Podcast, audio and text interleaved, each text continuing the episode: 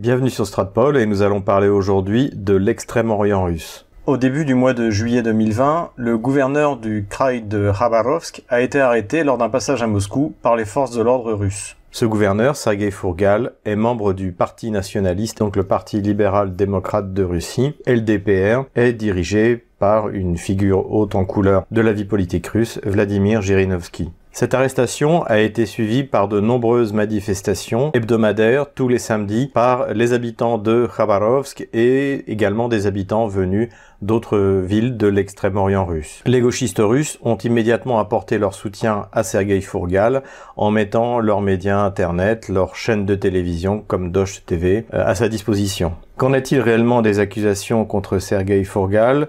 De quoi cette affaire est-elle le symptôme? C'est ce que nous allons voir dans cette vidéo. Pour comprendre ce qu'il se passe exactement dans l'extrême-orient russe, il faut remonter un peu en arrière, jusque dans les années 1980. Au cours des années 1980, qui voient la fin progressive de l'URSS et le délitement du pouvoir central, apparaissent dans de nombreuses régions de Russie, et particulièrement dans l'extrême-orient russe, des mafias extrêmement puissantes. La mafia qui règne sur l'extrême-orient russe jusqu'au début des années 2000 est fondée par un homme, Vassin Yevgeny, surnommé Jem. Cette mafia, comme les autres mafias russes de l'époque, est fondée autour de clubs de sport et de repris de justice qui s'unissent pour constituer un véritable pouvoir parallèle dans ces régions. La mafia de l'extrême-orient russe prend le nom de Obchak. En plus du racket des petits commerçants, cette mafia a étendu son activité dans tout ce qui était le transport de fret, et grâce au fait qu'elle a étendu rapidement son influence, notamment au début des années 90 sur toute la côte est de la Russie, elle a pris le contrôle de tout ce qui était livraison de produits venant de Chine, des automobiles venant du Japon, mais également dans l'autre sens, elle a pris le contrôle des différentes exportations de produits russes, notamment les produits de la pêche, les fameux crabes du Kamchatka, et également les exportations de déchets métalliques qui étaient volés dans les usines ex-soviétiques laissées à l'abandon dans la région. À ces trafics de poissons et de métal se sont ajoutés également les trafics de bois, vers la Corée du Sud, vers la Chine ou vers le Japon. Face à la toute-puissance de cette mafia, dans les années 80 et surtout dans les années 90, les forces de l'ordre n'ont rien pu faire. Et non seulement elles n'ont rien pu faire, mais elles sont devenues des partenaires de ces mafias. Ce qui fait que les autorités mafieuses autour de Jem sont devenues un véritable gouvernement parallèle de toutes les régions de l'extrême-orient russe. Jem, le principal chef mafieux, était donc lui-même de la ville de Komsomolsk sur Amour. Et il a réussi à réunir autour de lui les sept voleurs devant la loi ce qui fait qu'il contrôlait la totalité des activités mafieuses de la région. Cette structure mafieuse nomma pour euh, commander ses activités dans le Krai de Khabarovsk Viktor Keseliev. Surnommé Kissel, il devient le superviseur de toutes les activités mafieuses dans la région, celles dont nous avons déjà parlé, mais également les braquages, les vols de voitures et le trafic de drogue. Jem finira par se faire arrêter et mourra en prison en 2001. De manière générale, l'arrivée de Vladimir Poutine en 2000 sonne le glas des activités mafieuses, non seulement dans le Krai de Khabarovsk, mais sur tout le territoire russe. Le successeur de Jem à la tête de la mafia Obchak est Edward Sarnov, surnommé Sarno. Sarno tente de nommer des gens à lui à la tête du Krai de Khabarovsk, ce qui provoque une guerre des gangs. Cette guerre des gangs provoqua la fin de la mafia Obchak, puisque l'un des protagonistes préféra s'adresser à la police plutôt que de se faire exécuter euh, par le clan opposé. Ainsi, Yuri Maslenikov, surnommé Krab, l'un des leaders de la mafia les plus violents dans le Krai de Khabarovsk, devint un repenti. Et c'est son témoignage qui provoqua la fin de la mafia Les liens entre la mafia Obchak et les forces de l'ordre étaient de notoriété publique, et notamment le chef de la police locale, le général Anatoly Zlotaryov. En mai 2009, huit des principaux leaders de Obchak furent condamnés à des peines de prison. Ils reçurent entre 12 et 25 ans de prison chacun. La mafia Obchak régna donc sur l'extrême-orient russe jusqu'à la fin des années 2000. C'est donc dans cette atmosphère qu'a lieu l'ascension de Sergei Fourgal. Il est originaire du petit village de Poyarkovo dans la région de l'Amour. Dans les années 90, il devient ferrailleur et organise le dépeçage des usines locales pour vendre la ferraille en Asie. C'est par la nature même de ses affaires qu'il rentre en contact avec les criminels locaux pour pouvoir justement mener ses activités de contrebande. À la fin des années 90, Fourgal s'installe à Khabarovsk avec sa famille. À cette époque, il se lie d'amitié avec un certain Nikolai Mistrukov, qui est un homme d'affaires mafieux. Et il engage un garde du corps, Mikhail Timofeyev, qui appartient à une mafia locale autour du club sportif Mosei. De 2004 à 2005, Khabarovsk a été secoué par une série de meurtres ou de tentatives de meurtre, notamment le meurtre de Yevgeny Zoria, qui était en conflit ouvert avec Sergei Fourgal. D'après l'enquête qui avait été faite à l'époque, c'était bien Fourgal qui avait commandité l'exécution de Zoria auprès des membres de la mafia de son chauffeur Timofeyev, les Timofeevski. La veuve de Yevgeny Zoria, pour protéger sa vie et celle de ses enfants, décide d'émigrer au Canada. Elle a pour la première fois donné une interview à la télé russe pour parler de cet épisode dramatique de sa vie. Когда э, Женю убили, то По горячим следам э, оперативные следователи очень много сделали большой работы и собрали очень много данных и доказательств. Но когда в деле стали фигурировать фамилии Фургал и Мистрюков, э, стали вызывать наших сотрудников и говорить, чтобы они поменяли свои показания – поменяли следователя, и вскоре дело вообще было закрыто. Для вас, для многих, кто это говорит и сейчас выступает на телеэкранах, это, наверное, просто 15 лет. А для меня это 5674 дня без любимого человека. Это 5674 дня дети без папы. И это каждый день с болью. Но когда люди, вы выходите и кричите «верните Фургала», я вас прошу, вы просто представьте глаза моих детей, у которых этот человек отнял жизнь. À partir de 2005, Sergei Furgal, qui est devenu une figure locale, mais qui est impliqué dans de nombreuses affaires criminelles, décide de se lancer politique, notamment pour devenir député et ainsi obtenir l'immunité parlementaire. Lorsqu'en 2007 Fourgal remporte les élections à la Douma, il prend comme assistant parlementaire Mikhail Timofeyev, donc celui qui avait été son chauffeur et qui sort de prison. C'est à sa femme et à son associé Nikolai Mistryukov qu'il confie ses affaires.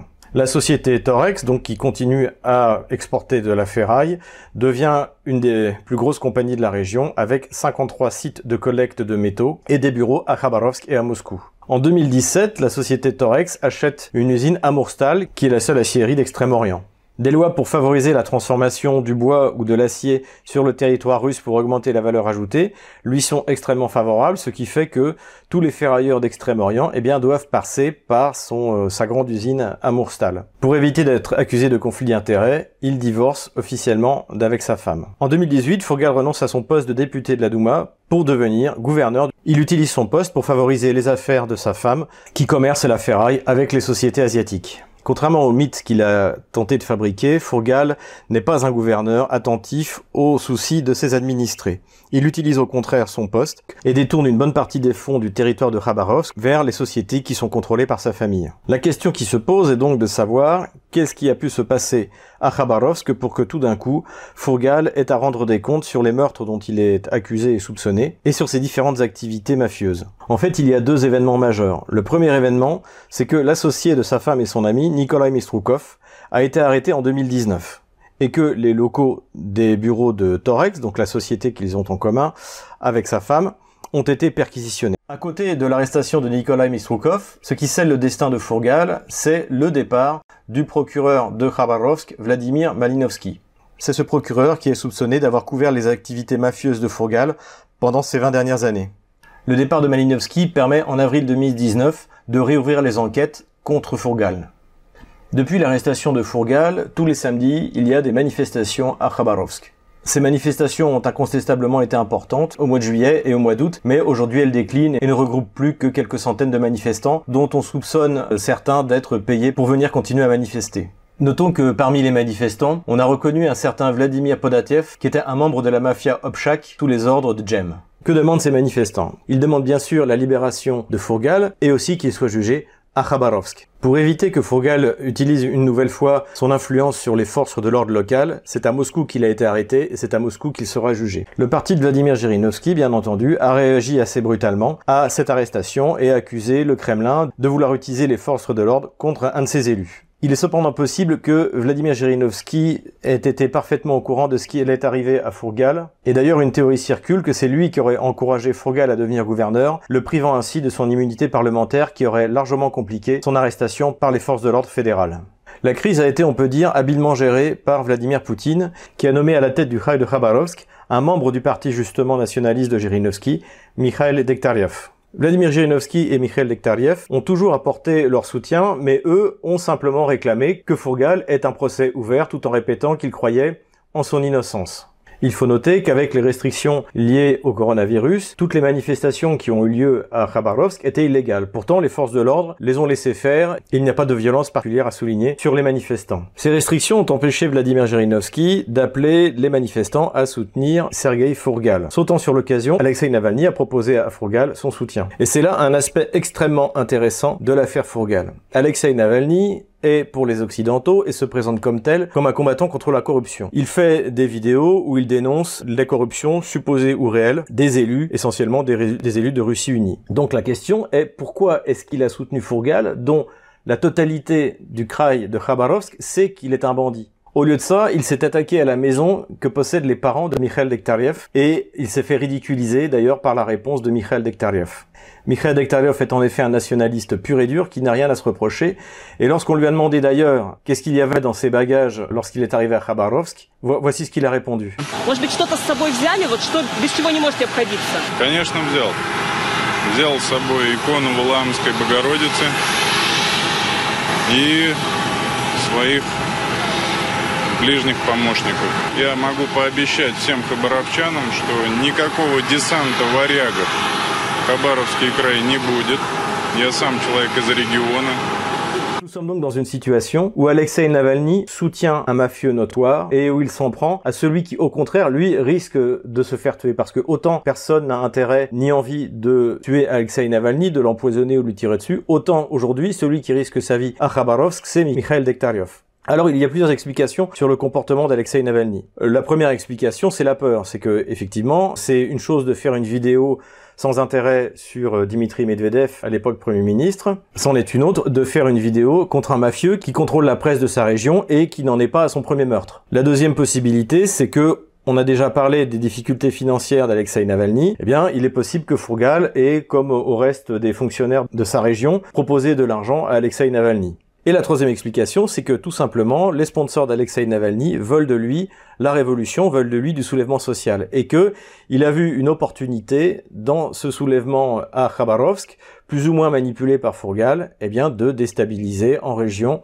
l'influence du pouvoir fédéral et de Russie unie. Cette stratégie avait d'ailleurs été mise à jour au moment des manifestations de 2011 et 2012, puisque un des complices d'Alexei Navalny, Sergei Udaltsov, donc qui vient de faire 4 ans et demi de prison pour cette raison, avait été filmé avec le secrétaire général à la sécurité du président géorgien de l'époque, Mikhail Saakashvili, en train d'évoquer les moyens de déstabiliser la situation en Russie.